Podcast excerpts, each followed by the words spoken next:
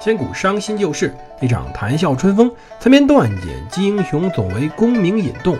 个个轰轰烈烈，人人扰扰匆匆。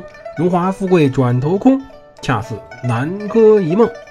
欢迎大家收听蒙头读书。大家好，我是胡蒙，这里是《刘娥传》。今天我们接着上回讲故事。上回我们讲到，当时皇帝生母李宸妃病死了，确实是这个女人挺可怜的，成了一个地菜饼。她只是个生育机器，生了皇帝以后，然后就被放在一边了，在故宫里默默的生活着。到宋真宗死了以后，她就成了一个替她丈夫守灵的女人。她只是个顺容，很可怜。这个陈妃呢，是她死了以后才会追封的。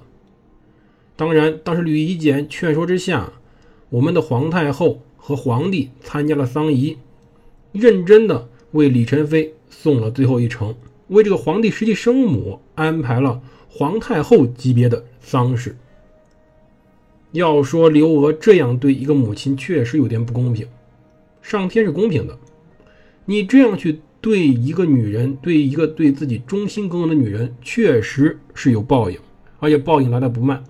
李宸妃呢？李宸妃是天圣十年二月底去世的。到了天圣十年八月，宋朝皇宫内院。突然发生了火灾，当天晚上大火直接从大内的重中之重寝宫烧起。苍天，寝宫在哪？皇太后、皇帝住的地方啊！瞬间就把刘娥和赵祯的居所所吞噬了。史书写道：“多亏一个叫做王守圭这人名字进到史书里了，一个小黄门，就是小太监，及时发现，把他们母子从寝宫后门扶到了后院中。”再躲进了延福宫，才幸免于难。到天亮时，一片焦炭，满目疮痍，烧完了。崇德、长春、资福、惠庆、崇辉、天。河、成明、延庆等八座大殿烧成一片瓦砾。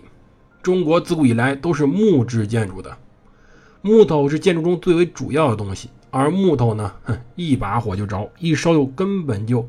保不住，甚至连赵祯登基的寿命册宝都烧毁了。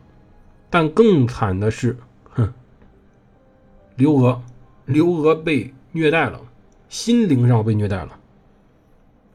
首先呢，是追究火灾责任时候，这么大的火肯定有原因吧？到底谁干的呢？是不是有人想害死他呢？宫中呢，太监要负责这个事儿，因此呢，就使劲的去查。查了半天，哼，没结果。当时的开封府尹呢，叫程林，听着是耳熟吗？狸猫换太子那个老太监陈林的原型就是他。开封府尹程林先生呢，说了，哼，开封府呀是独立的机构，它不只是个审问机构，而不单单纯纯是当时太后的执行部门。你扔个犯人过来，我就要砍，这不行，我们要审查。结果呢，让他们去。认真的对这些事情进行回忆，把当时着火的路线图给画了出来。画出来以后，嗨，苍天呐！直指后宫某一处炉灶以及它附近的一块板壁，就一块木板做的墙壁，就是他点燃了。然后他在点燃以后，整座宫殿。至于动机嘛，哼，程林解释是：遂走灶而焚，此待天灾，不可以罪人。什么意思呢？就是说呀，这个木板墙啊，经常被这炉子烤，烤时间长烤成焦的了，然后一把火一点，这是时间长了自然的现象现象，而不是某个人的罪过。而当时呢，是找到了一个罪人的，这个罪人是谁呢？这个罪人是当时一个做针线活的缝人，就一小裁缝，是准备把他砍了给老太后出气的。结果呢，我们这位程府尹呢，愣生生说。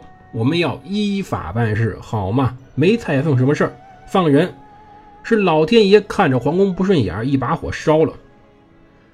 老天爷看着不顺眼，听着耳熟吧？古代我们人都信一个话，叫做天人感应。一把火把您皇宫烧了，太后娘娘，您是不是得考虑一下这事儿有哪儿不合适啊？皇帝二十三了。可程林这么做确实是让他没法接受啊，落差太大了。为啥啊？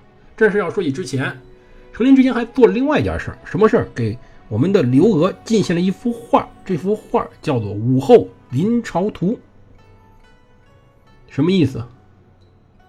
想让我们太后再进一步成皇帝，可是这时候已经没机会了。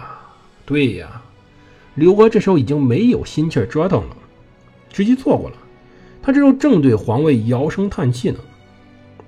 他半真半假就把这图扔到地上，说出那句感人肺腑的话：“我不做此父祖宗事，我是儿媳妇，我不能去坏人家家庭。”但程琳是很忠心的，他把他引为心腹，但今天当众拆他台，这点让人受不了呀。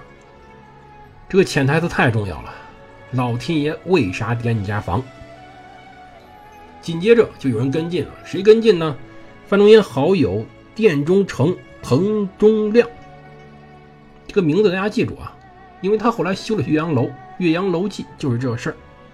还有一个秘书丞刘越，两个人。把这事上纲上线联系到了国家的命脉上。太后，我知道我们宋朝是以火德望天下的吧？现在火已经变态了，火失常性了，烧自己了，那病根呢就出在您身上，您该还政了。对，政失基本，您要把大权还给皇上，一切都安生了。刘娥真是说句实话，对这些文臣没门了，但也没折腾他们。已经不像以前动不动把人单程送到海南、送到广东、送到广西那个心情了。刘娥这时候挺颓废的，说句实话。而颓废是另外一个事儿，是什么事儿呢？哼，赵祯说话了。